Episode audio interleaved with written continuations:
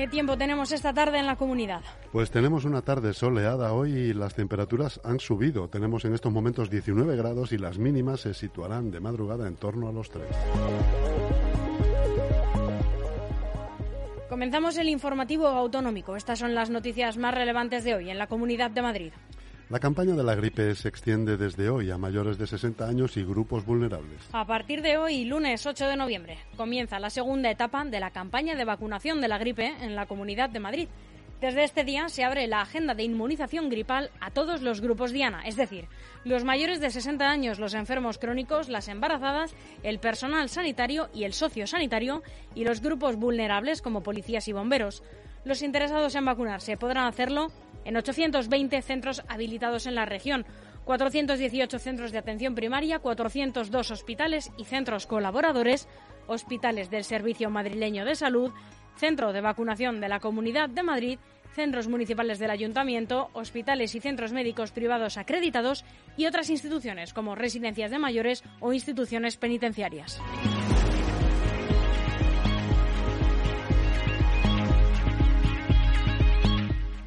La Plaza de España abrirá al público el 22 de noviembre. Así es, ese será el día. El 22 de noviembre abrirá al público una de las grandes obras que transformará la fisionomía de la ciudad, la renovada Plaza de España. Tras dos años y medio de molestos trabajos, visitantes y madrileños podrán por fin recorrer este nuevo entorno verde de 70.000 metros cuadrados en el que se ha plantado más de un millar, más de, un millar de árboles. No se trata solo de la restauración de una de las plazas más famosas de la ciudad, sino que la auténtica transformación se producirá por la unión de cuatro de los parques más emblemáticos de Madrid.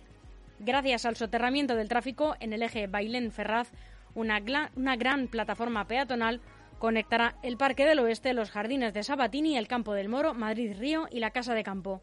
Para lograrlo ha sido necesario construir un megatúnel que se suma ya al existente y que transcurría entre la calle Mayor y los Jardines de Sabatini.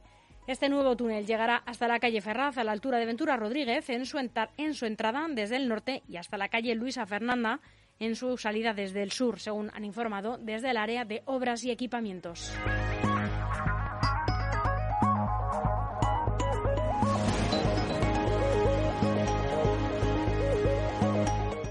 Ni coches en bandas de aparcamiento ni fumar en las terrazas. Las exigencias de los carmenistas para aprobar la ordenanza. Begoña Villacís busca el consenso entre los grupos políticos para sacar adelante la nueva norma antes de que finalice el año. Y es que resolver el problema de convivencia entre los hosteleros y los vecinos por el ruido que generan algunas de las terrazas COVID es el principal objetivo del equipo de gobierno y de los grupos con representación municipal. Para ello, el eh, Ayuntamiento de Madrid busca el consenso entre todos los partidos políticos con el objetivo de aprobar la ordenanza de terrazas antes de que finalice el año. Pero la tarea parece que no va a ser sencilla, debido a las condiciones que han establecido las formaciones.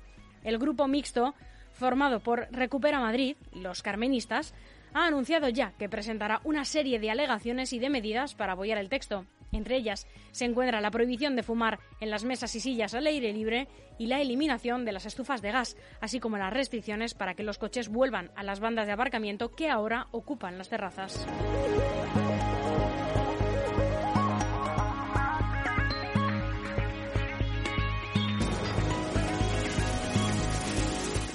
El plan para salvar la Catedral de Mejorada. El Padre Ángel terminará el templo que construyó Justo Gallego durante 60 años. La impactante Catedral de Mejorada del Campo en Madrid será terminada y tiene futuro garantizado.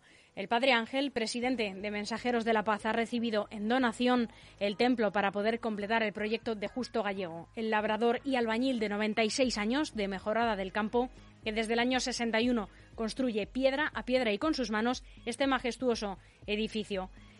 Es un, en un periodo de dos años, el Padre Ángel espera acabar este complejo tras obtener los permisos municipales. Dice que justo les ha donado la catedral y que ahora están estudiando con un buen equipo para que el edificio obtenga el certificado de sostenibilidad. Le ha encargado este proyecto a Calter, una empresa de ingeniería estructural especializada en edificación y rehabilitación que ha trabajado en las obras del Bernabéu y de las Torres de Colón.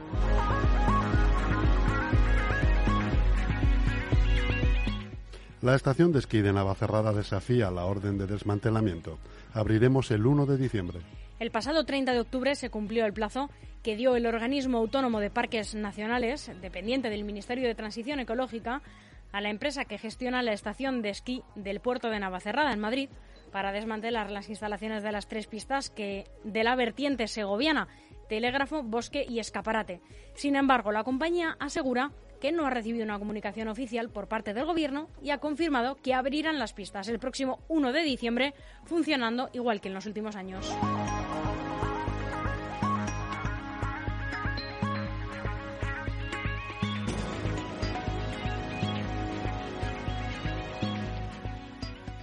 Dos consejos publicitarios, un poco de música y volvemos en unos instantes con la información municipal.